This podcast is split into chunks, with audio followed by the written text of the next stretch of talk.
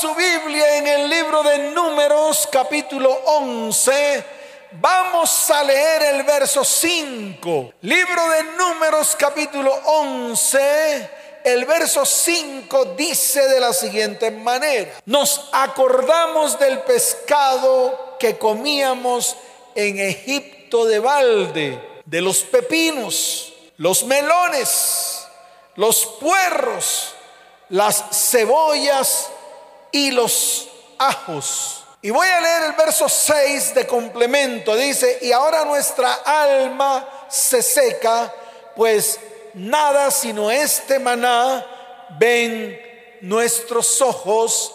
Amén y amén. Tremenda palabra. Tremenda palabra y tremenda profundidad. De aquí hemos sacado esta charla, de esta palabra llamada mente de esclavo, el cual te incluye a ti y también me incluye a mí. Y te voy a decir por qué. Porque la mente es la parte del corazón, la mente es la parte del alma que más cuesta convertirse y sujetarse a Dios debido a los patrones espirituales, patrones emocionales, patrones sexuales, patrones económicos y físicos que traemos desde el momento mismo en que fuimos engendrados. La palabra patrón significa modelo, significa molde. Escuche bien. Podemos entonces concluir que el pueblo de Dios en este tiempo está siguiendo patrones y modelos espirituales y religiosos que no son conformes, escuche bien, a lo que está escrito en su palabra. Y estos moldes y estos modelos y estos patrones se encuentran en nuestra mente y se encuentran en nuestro corazón. Y son patrones que gobiernan nuestro sistema de creencia. Y te lo vuelvo a repetir, gobiernan nuestro sistema de creencia. Por tal razón nosotros, escuche bien, al salir del mundo necesitamos no solamente, escuche porque esto es importante y la iglesia lo tiene que entender, no solamente necesitamos nacer de nuevo, no solamente necesitamos el perdón a través del sacrificio de Cristo, también necesitamos recibir nuestra libertad. Y es aquí donde yo le pongo el punto. Y le pongo el punto porque estas tres cosas que acabé de mencionar son importantes para el crecimiento de nuestra vida espiritual, para el crecimiento de nuestra vida emocional e incluso de nuestra vida física, económica. Por eso es importante ponerle a esto un punto final. La palabra dice, porque quiero que la, la leamos, es importante hoy tomar la Biblia, es importante leerla, es importante escudriñarla. En el libro de Gálatas capítulo 5, verso primero, la palabra dice, estad pues firmes en la libertad con que Cristo nos hizo libres. Y esta palabra añade lo siguiente, y no estéis otra vez sujetos al yugo de esclavitud. Wow. Lo dejó escrito el apóstol Pablo, lo confirmó de una manera tajante. Y dijo, estad pues firmes, estad pues firmes, así de sencillo. En la palabra, porque yo tengo que remitirme a lo que está escrito, hay un ejemplo claro de lo que ocurrió con el pueblo de Israel en tierra de Egipto. Y tengo que remitirme allí, tengo que remitirme a ese ejemplo, porque es un ejemplo para nosotros, es un ejemplo para nuestra vida, es un ejemplo para nuestro transitar en la vida y más cuando nos convertimos al Señor. Este ejemplo del pueblo de Israel en tierra de Egipto es claro para explicar lo que es tener una mente de esclavo. Escuche bien, Dios sacó al pueblo de Israel de tierra de Egipto, pero el corazón del pueblo, escuche bien, en el corazón del pueblo de Israel aún estaba Egipto. En otras palabras, sale de tierra de Egipto libres de la esclavitud, pero el corazón del pueblo quedó en Egipto. Y eso nos pasa a nosotros. Cuando nosotros nos convertimos al Señor, se supone que lo primero que Dios empieza a obrar en nuestras vidas es arrancar todas las costumbres y todo lo que en el mundo hay. Y ese es Egipto. Pero muchas veces salimos del mundo, nos convertimos al Señor, pero nuestro corazón queda completamente anclado a todo lo que en el mundo hay, a todo lo que en el mundo nos ocurrió. Ahí queda nuestro corazón. Por eso hoy es un día especial para pararnos firmes, para meditar en esto. Vamos a observar los pasos que tuvo que dar el pueblo al mando de Moisés y luego al mando de Josué. No solamente para lograr su libertad, sino también para lograr el propósito y el destino. Escuche esto y lo voy a resumir en tres puntos fundamentales tres puntos para que usted entienda la razón por la cual el pueblo de Israel prefirió la esclavitud de Egipto que la libertad en Dios. Y yo quiero detenerme aquí un poco porque tengo que hacer siempre la comparación. Esto que estoy hablando sé que también le ha ocurrido a usted, porque muchos de los que están allí detrás de la transmisión, a través de nuestras redes sociales o a través de la radio, cuando llegan a los caminos del Señor, prefieren seguir atados a la esclavitud del mundo que a la libertad en Cristo.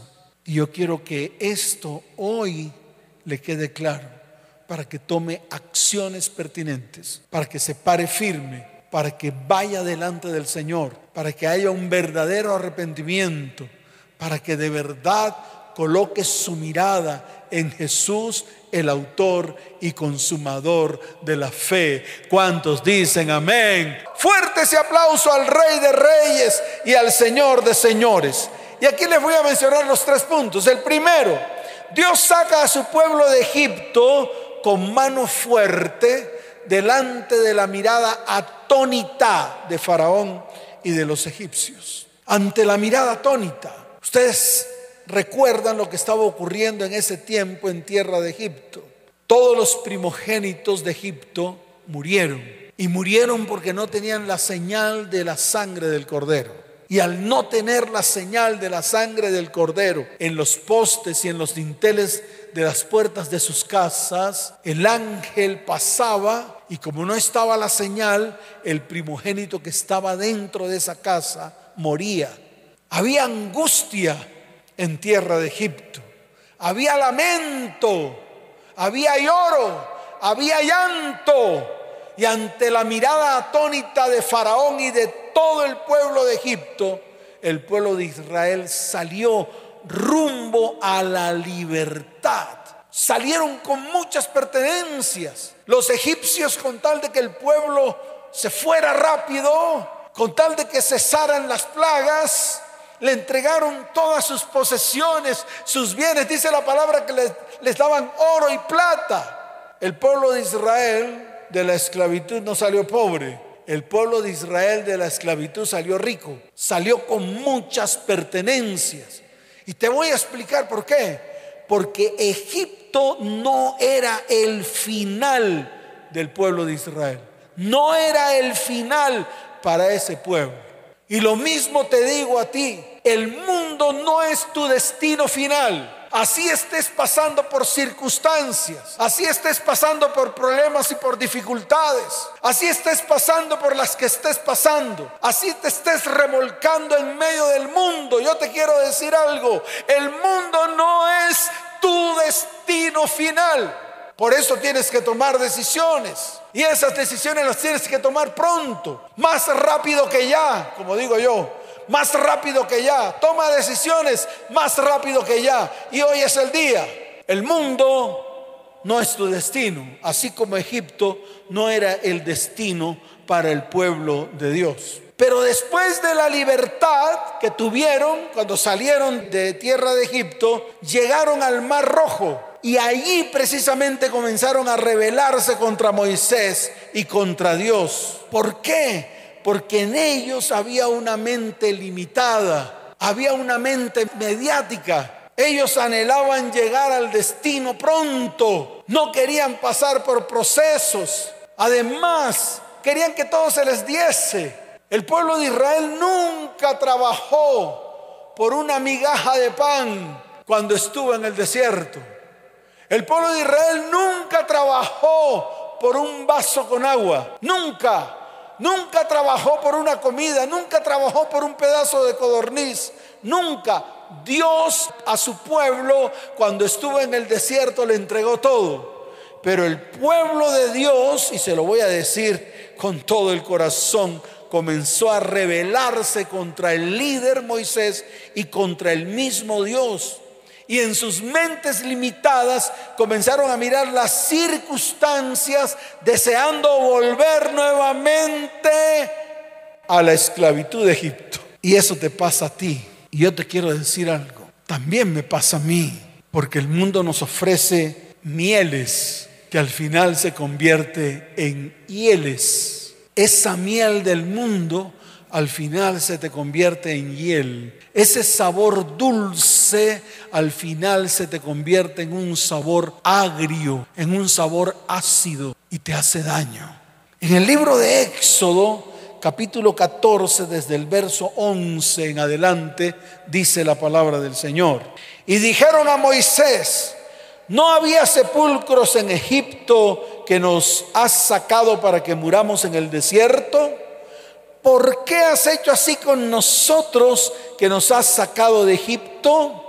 En el verso 12 dice, no es esto lo que te hablamos en Egipto diciendo, déjanos servir a los egipcios, porque mejor nos fuera servir a los egipcios que morir nosotros en el desierto. Se lo decían al mismo Moisés. Y Dios que estaba en medio de ellos escuchaba todas estas declaraciones. Sin embargo, Moisés se levantó y declaró al pueblo lo que está escrito en el verso 13. Éxodo capítulo 14, verso 13. A pesar de todo, Moisés dijo al pueblo, no temáis, estad firmes y ved la salvación que Yahweh hará hoy con vosotros, porque los egipcios que hoy habéis visto, nunca más para siempre los veréis. Escuche esto, al frente un mar, en la parte de atrás un ejército, a los costados montañas rocosas. No había salida. Por eso el pueblo se levantó contra Moisés y contra Dios y declaró de una manera tajante, hubiésemos preferido los sepulcros de Egipto que morir aquí. Ellos no tenían ni idea, por su mente limitada no podían ver más allá de lo que sus ojos podían ver. Y hoy te hablo a ti, iglesia, porque muchas veces Estás rodeado de problemas, estás rodeado de dificultades.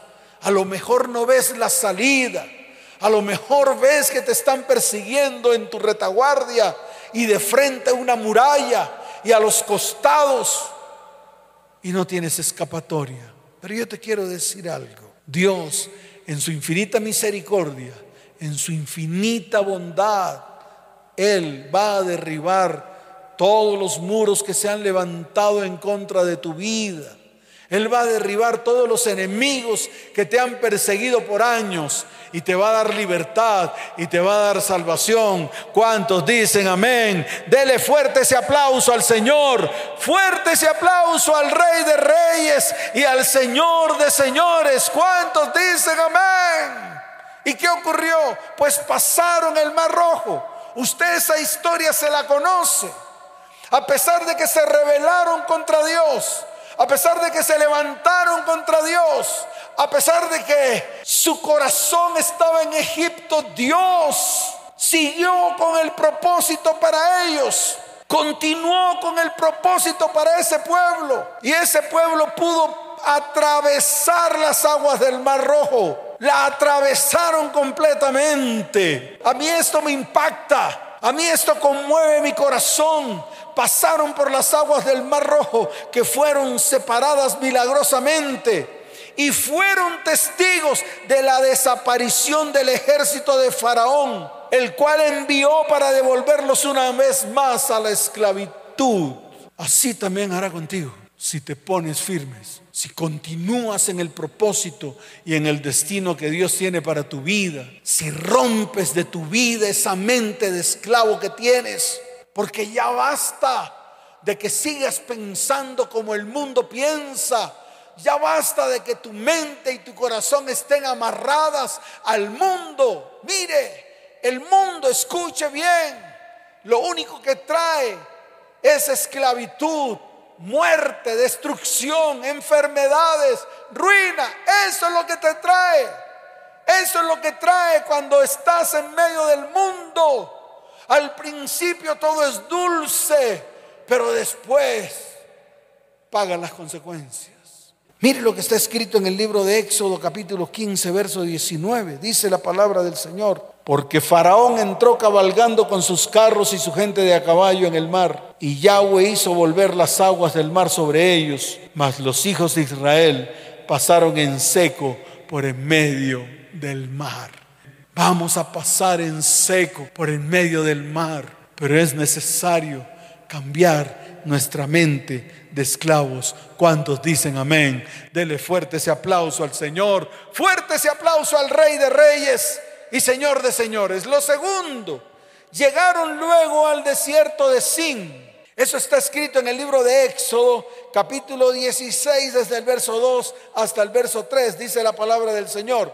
Y toda la congregación de los hijos de Israel murmuró contra Moisés y Aarón en el desierto. Y dice el verso 3, y les decían los hijos de Israel, ojalá hubiéramos muerto por mano de Jehová en la tierra de Egipto, cuando nos sentábamos en las ollas de carne, cuando comíamos pan hasta saciarnos, pues nos habéis sacado a este desierto para matar de hambre a toda esta multitud. Qué tremendo. ¿Cuántas veces hemos dicho que en el mundo nos hubiese ido mejor? Yo te digo algo, si no te hubieses acercado al Señor, ya hubieras sucumbido en el mundo, ya hubieras sucumbido en el mundo. Pero Dios te llamó, Dios te escogió, Dios te sacó para bendecirte, para glorificar su nombre en medio de ti, en medio de tu familia y en medio de tu hogar y en medio de tu descendencia. Por eso hay que cambiar nuestra manera de pensar eso se llama arrepentimiento, metanoia, cambiar nuestra manera de pensar, metanoia. Y nosotros tenemos que practicar y aplicar esta palabra en medio de nuestra vida, casa, hogar, familia y descendencia. ¿Cuántos dicen amén? Pero escuche esto, después de esto, y es el punto 3, Dios le da de comer maná del cielo. ¡Wow! Dice la palabra que las misericordias de Dios son nuevas cada día y más con ese pueblo. Fue misericordioso hasta el fin. Siempre les extendió su mano de bondad y de amor. En este tiempo, Dios está extendiendo su mano de bondad y de amor sobre cada uno de nosotros. Él está extendiendo su mano de misericordia sobre ti, sobre mí, Tomémonos de la mano del Señor y permitamos que venga un verdadero cambio y una verdadera transformación en nuestras vidas. Dice la palabra que llegaron a Refidín y dice la palabra en Éxodo 17 del 2 al 3, escuche bien, y altercó el pueblo con Moisés y dijeron, danos agua para que bebamos. Y Moisés le dijo, ¿por qué altercáis conmigo y por qué tentáis a Yahweh? Y el verso 3 dice la palabra, así que el pueblo tuvo allí sed y murmuró contra Moisés y dijo, ¿por qué nos hiciste subir de Egipto para matarnos de sed a nosotros, a nuestros hijos y a nuestros ganados? ¡Wow! ¡Qué tremendo! Lo tenían todo Pidieron pan y Dios les dio maná. Pidieron carne y Dios le dio codornices. Y escuche esto. Y cuando tenían sed, Dios mandaba a Moisés a que le hablara la roca, a que golpeara la roca, a que hiciera algo para que brotara agua de donde Dios quería que brotara agua. Convirtió un lago amargo en dulce, solamente para darle de beber al pueblo. Sacó agua de la roca. Y si hizo eso con ese pueblo, ¿cuánto más hará con este pueblo, con su iglesia que ama con todo el corazón. ¿Cuántos dicen amén? Fuerte ese aplauso al que vive, fuerte ese aplauso al Rey de Reyes, fuerte ese aplauso al que vive por los siglos de los siglos. ¿Cuántos dicen amén? Entonces, así como el pueblo de Israel, que recibió de parte de Dios milagros, prodigios, alimento, agua, totalmente gratis, totalmente gratis. Ellos no tuvieron que pagar dinero por estas cosas. No les costó esfuerzo, no les costó dinero. De la misma manera también camina al pueblo de Dios. De la misma manera también hoy lo hace con el pueblo suyo. El problema es que la iglesia del siglo XXI entra y sale del mundo cuando se le da la gana. Y se lo voy a decir nuevamente porque sé que esto no le va a gustar en la iglesia del siglo XXI entra y sale del mundo cuando quiere, se deleita del mundo y de sus mieles, practica los rudimentos del mundo a sabiendas que en el mundo solo encuentran maldad, iniquidad, desolación, dolor, engaños, mentiras, enfermedades, ruina. Eso es lo que usted encuentra en el mundo. De eso es que está viviendo usted. ¿Cuántos están viviendo? Mentiras, engaños, enfermedades, ruina, escasez. ¿Y sabe por qué? Porque usted tiene un pie en el mundo y el otro pie en el Evangelio. Y déjeme decir algo, el mundo y el Evangelio no son compatibles, no se pueden mezclar, son como el agua y el aceite. Y yo sé que esto le va a rechinar a usted los dientes, pero yo se lo tengo que decir porque es lo que el Señor me ha mandado hacer en este tiempo. Y le voy a decir algo más que lo va a incomodar. Y luego cuando el mundo le clava la puñalada trapera, vuelven a Dios con el rabo entre las piernas. Ay, pastor, eso no. No lo diga. Pues yo sí se lo digo. ¿Sabe por qué? Porque también a mí me ha tocado agachar la cabeza, humillarme delante de Dios, colocarme el, rabo entre las piernas y rogar y clamar al Señor por una nueva oportunidad, no solamente para mi vida, sino también para mi familia, sino también para mis hijos y para mi descendencia. Yo también he tenido que clamar al Señor, he tenido que agachar el mojo He tenido que humillarme delante de Dios para pedirle perdón por todas las cosas que hago mal, por todos los errores y las equivocaciones. Y te voy a decir algo más. Dios en su infinita bondad y en su infinita misericordia vuelve y extiende su mano sobre mi vida y me levanta de esa misma manera, también va a hacerlo contigo. ¿Cuántos dicen amén? ¿Cuántos dicen amén? Dele fuerte ese aplauso. Fuerte ese aplauso al Rey de Reyes y al Señor de Señores. Por eso hoy lo puedo decir con certeza. Hoy la iglesia de Cristo tiene la mente de esclavo. Por eso el Señor levanta su voz para declarar lo que está escrito en el libro de Gálatas capítulo 5, verso 1 nuevamente. Estad pues firmes en la libertad con que Cristo nos hizo libres y no estéis otra vez sujetos al yugo de esclavitud. Te lo vuelvo a repetir, yo te lo vuelvo a repetir. Estad pues firmes en la libertad con que Cristo nos hizo libres y no estéis otra vez sujetos al yugo de esclavitud. Y lo corrobora con Lucas capítulo 4, verso 18. Vaya Lucas. ¿Por qué? Porque allí ya no fue, escuche bien, declarado en el Antiguo Testamento. Allí fue el mismo Señor el que lo declaró con sus propios labios. Vaya Lucas, tome su Biblia, ábrala en Lucas capítulo 4, verso 18. Mire lo que dice la palabra del Señor. El Espíritu del Señor está sobre mí por cuanto me ha ungido para dar buenas nuevas a los pobres me ha enviado a sanar a los quebrantados de corazón, a pregonar libertad a los cautivos y vista a los ciegos. Y escuche esta declaración que hizo el mismo Señor, a poner en libertad a los oprimidos. Y el verso 19 dice, a predicar el año agradable del Señor. ¿Cuántos dicen amén?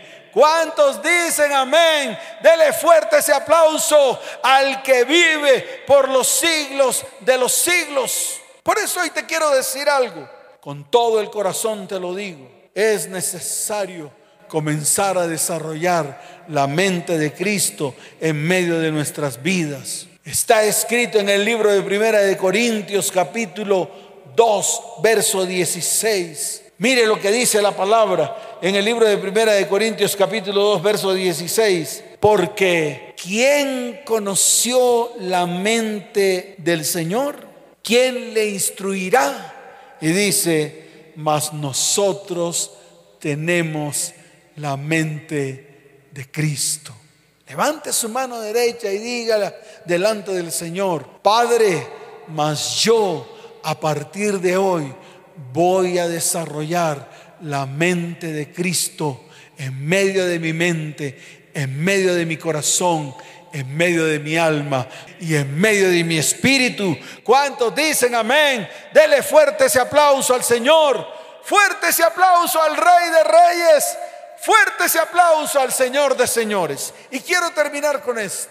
El pueblo de Israel llegó al desierto del Sinaí y acampó en la falda del monte de Dios. Escuche, Dios le ordenó a Moisés subir al monte y allí Dios le habló. Y usted va a escuchar el mensaje que Dios le entregó a ese pueblo a través de Moisés. Pero ese mensaje, escuche bien, no ha cambiado. Es el mismo. El mismo mensaje que Moisés le entregó al pueblo en ese tiempo es el mismo mensaje que Dios le está declarando a su iglesia o le está enviando a su iglesia en este tiempo. Ese mensaje que Moisés declaró, que Dios se lo entregó en la cima del monte, fue el primer mensaje al pueblo de Israel en relación con su llamado, su propósito y su destino como nación. Está escrito en el libro de Éxodo capítulo 19 desde el verso 4 hasta el verso 6. Mire lo que dice la bendita palabra. Vosotros visteis lo que hice a los egipcios y cómo os tomé sobre alas de águilas. Escuche esto. Y os he traído a mí. Wow. Qué tremendo. Dios es el que te escoge. Dios es el que te atrae a Él. No eres tú el que lo buscas. Porque si fuese por ti, ni lo buscaras. Pero Dios es el que te atrae a Él. Y aquí está escrito, está escrito en la palabra, dice, vosotros visteis lo que hice a los egipcios y cómo os tomé sobre alas de águilas. ¡Wow! ¡Qué tremendo! Y os he traído a mí.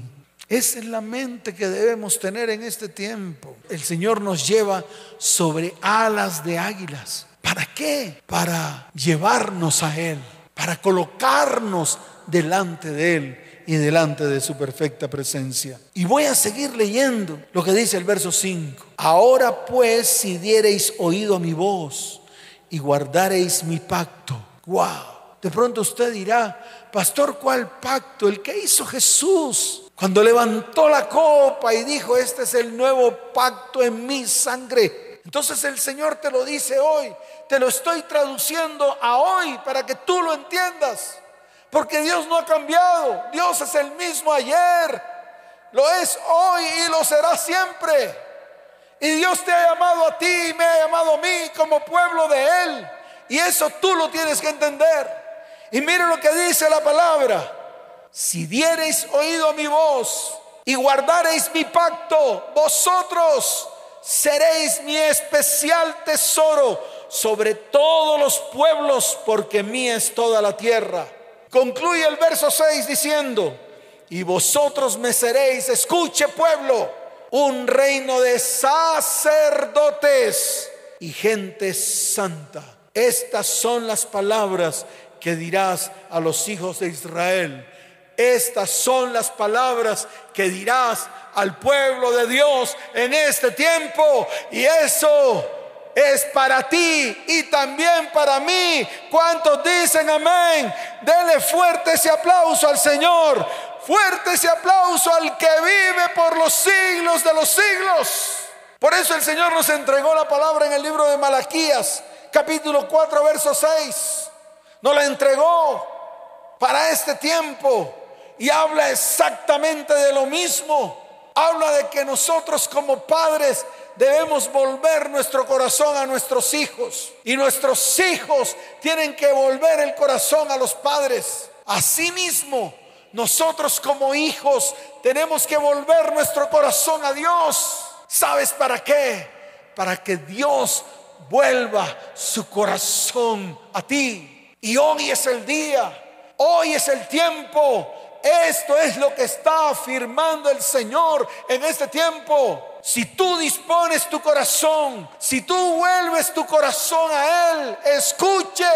Él va a volver su corazón a ti. ¿Cuántos lo creen? ¿Cuántos dicen amén? Dele fuerte ese aplauso al Señor. Fuerte ese aplauso al que vive por los siglos de los siglos y es Dios. Entonces voy a concluir con esto. Desde el inicio en Éxodo, con el pueblo de Israel, hasta el final Apocalipsis, con la iglesia de Cristo, escuche la intención final de Dios para con su pueblo. Su deseo más ardiente es que su pueblo tenga una verdadera intimidad con Él. Así de fácil. Que Él anhela es traer a su pueblo, a su iglesia, a lo más profundo del corazón de Dios. Y lo hizo con Jesús. ¿Qué vino a hacer Jesús? Vino a mostrar el reino de su Padre. ¿Para qué? Para hacer una conexión directa entre tú y el Padre. Y eso lo tienes que entender. Él vino a mostrar al Padre. Vino a mostrar las obras del Padre. Vino a mostrar las tareas del Padre. Vino a mostrar, escuche bien, los milagros y prodigios que vienen del cielo. Y eso tú lo tienes que entender. Mire, está escrito en el libro de Apocalipsis, capítulo 21. Y voy a terminar con esto. Abra su Biblia allí para que usted compare, para que usted mire con detenimiento, para que usted vea que lo que ocurrió allá en el Éxodo va a ocurrir en el Apocalipsis. Libro de Apocalipsis capítulo 21, desde el verso 2 en adelante dice la palabra. Y yo, Juan, vi la santa ciudad, la nueva Jerusalén, descender del cielo de Dios, dispuesta como una esposa ataviada para su marido. Y oí una gran voz del cielo que decía, he aquí el tabernáculo de Dios con los hombres, y Él morará con ellos, y ellos serán su pueblo, y Dios mismo estará con ellos como su Dios. ¿Ya lo estás entendiendo? Lo mismo que le dijo al pueblo, ustedes serán mi pueblo, y yo seré su Dios. Lo mismo está aquí escrito. Y además dice lo siguiente, enjugará Dios toda lágrima de los ojos de ellos y ya no habrá muerte, ni habrá más llanto, ni clamor, ni dolor, porque las primeras cosas pasaron. Y el que estaba sentado en el trono dijo, he aquí, yo hago nueva todas las cosas. Y me dijo, escribe porque estas palabras son fieles y verdaderas. Y mire lo que dice el verso 6. Y me dijo, hecho está, yo soy el alfa, la omega y el principio y el fin al que tuviere sed, yo le daré gratuitamente de la fuente del agua de la vida. El que venciere heredará todas las cosas y yo seré su Dios y él será mi hijo. Y mire que acaba, cómo termina el verso 8. Dice, pero los cobardes e incrédulos, de pronto te está hablando a ti y a mí. Los abominables y homicidas, de pronto te está hablando a ti y a mí. Los fornicarios y hechiceros, de pronto te está hablando a ti y a mí. Los idólatras y todos los mentirosos, de pronto te está hablando a ti y a mí.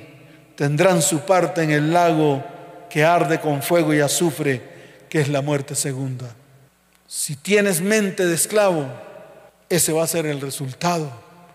Pero si tienes una mente libre en Cristo, entonces gozarás de todas las bendiciones descritas en este libro. ¿Cuántos dicen amén? Dele fuerte ese aplauso al que vive por los siglos de los siglos. Colócate en pie, por favor. Levántate de esa silla. Colócate en pie porque es el tiempo de declarar la palabra de Dios para tu vida, para tu casa, para tu hogar, para tu familia y tu descendencia. Porque se hace necesario, escuche, que el Señor rompa esquemas, patrones de pensamientos y de comportamientos herencias espirituales, emocionales, físicas, intelectuales y económicas. Esto lo hizo con el pueblo de Israel cuando salió de tierra de Egipto. Quiso llevarlo al desierto para arrancar de sus mentes y de sus corazones todo lo que traían de Egipto. Así de sencillo. Y llevarlos no solamente a una tierra prometida, sino llevarlo también a su perfecta presencia para que nosotros como pueblo adoremos al Señor con todas las fuerzas de nuestro corazón. ¿Cuántos dicen amén? Por mucho tiempo el pueblo de Dios ha estado atado a reglas humanas, ha estado atado a normas impuestas por hombres, normas impuestas por la religión, normas impuestas por la tradición y por las vivencias del pasado. Escuche pueblo porque Dios está hablando. El pueblo está atado a su pasado y esto ha traído sentimientos de culpa, estancamientos en su vida espiritual, comportamientos erróneos, modo de vivir totalmente contrario a lo que dice la palabra de Dios. Y lo peor de todo es que lo estamos transmitiendo a nuestras generaciones futuras. Iglesia, ponte firme porque Dios es el que habla. Y al primero que está hablando es a mí. Levanta tu mano derecha al cielo y vas a hacer una declaración muy especial. Yo quiero que cierres tus ojos y levante tu mano, levanta tu mano derecha al cielo y vas a declarar, Señor, hoy abro mi oído para escuchar tu voz. Hoy tomo la decisión de guardar el pacto que hiciste con tus discípulos y con tu iglesia cuando levantaste la copa y declaraste, esta copa es el nuevo pacto en mi sangre. Señor, hoy quiero ser especial tesoro para ti. Hoy quiero ser parte de ese especial tesoro más que todos los pueblos que hay sobre la tierra. Señor, hoy me pongo firme porque quiero ser parte de ese reino de sacerdotes y de gente santa apartada para ti. Padre, tómame hoy en tus manos porque hoy declaro que me has sacado me has librado del horno de fuego, del horno de hierro de Y hoy me constituyo pueblo de tu heredad. Señor, hoy hago esta declaración delante de ti. Soy pueblo santo y apartado para Yahweh, mi Elohim. Porque Yahweh, mi Elohim, me ha escogido para hacerle un pueblo especial más que todos los pueblos que están sobre la tierra. Soy hijo de Dios. Él es mi Dios y yo soy parte de su pueblo. Hoy declaro que soy parte de ese pueblo santo, a Yahweh mi Elohim. Y Yahweh mi Elohim me ha escogido para ser parte de ese pueblo único de entre todos los pueblos que están sobre la tierra. Y el Señor hoy ha declarado que yo soy parte de ese pueblo suyo, de su exclusiva posesión, porque lo ha prometido y Dios no es hombre para mentir, ni hijo de hombre para que se arrepienta. Él dijo y no hará. Va a hacer cosas grandes y maravillosas en medio de este pueblo. Porque milagros y prodigios seguirán a este pueblo y hará cosas grandes en este tiempo. ¿Cuántos dicen amén? ¿Cuántos dicen amén? Dele fuerte ese aplauso al que vive por los siglos de los siglos y es Dios. Y tú que estás ahí, que tal vez viniste por primera vez a esta transmisión, quiero que inclines tu rostro. Vamos a hacer una oración. Inclina tu rostro, levanta tu mano derecha y decláralo. Di, Señor, hoy me arrepiento de mis pecados. Hoy, Señor, me vuelvo a ti con todo el corazón. Hoy te recibo dentro de mí como mi único y suficiente Salvador. Escribe mi nombre en el libro de la vida y no lo borres jamás. Señor, gracias por traerme a este lugar donde tu presencia se vuelve visible. Padre, te doy gracias en el nombre de Jesús. Amén y amén. Si necesitas consejería, en la parte de abajo de su pantalla aparecen unos números telefónicos, unos WhatsApps. Puedes escribir allí, necesito consejería. Escuche bien, nosotros estamos dispuestos a extender nuestra mano de bondad y misericordia, así como el Señor la ha extendido sobre nosotros. Esta ayuda es una ayuda espiritual para que Dios te vuelva a levantar, te vuelva a bendecir, te vuelva a prosperar. Pero te quiero decir algo, vuélvete a Él, vuélvete a Él con todo tu corazón. Iglesia, levanta tus manos, voy a orar por ti. Padre, te doy gracias por tu iglesia. Iglesia cristiana ETP, te bendigo con abundancia de paz. Te bendigo con salud y te bendigo con prosperidad. Señor, toma a tu pueblo como tu heredad, toma a tu iglesia como tu heredad y te doy gracias en el nombre de Jesús. Amén y amén. Que el Señor les bendiga, que el Señor les guarde. Les amo con todo mi corazón. Nos vemos. Chao, chao.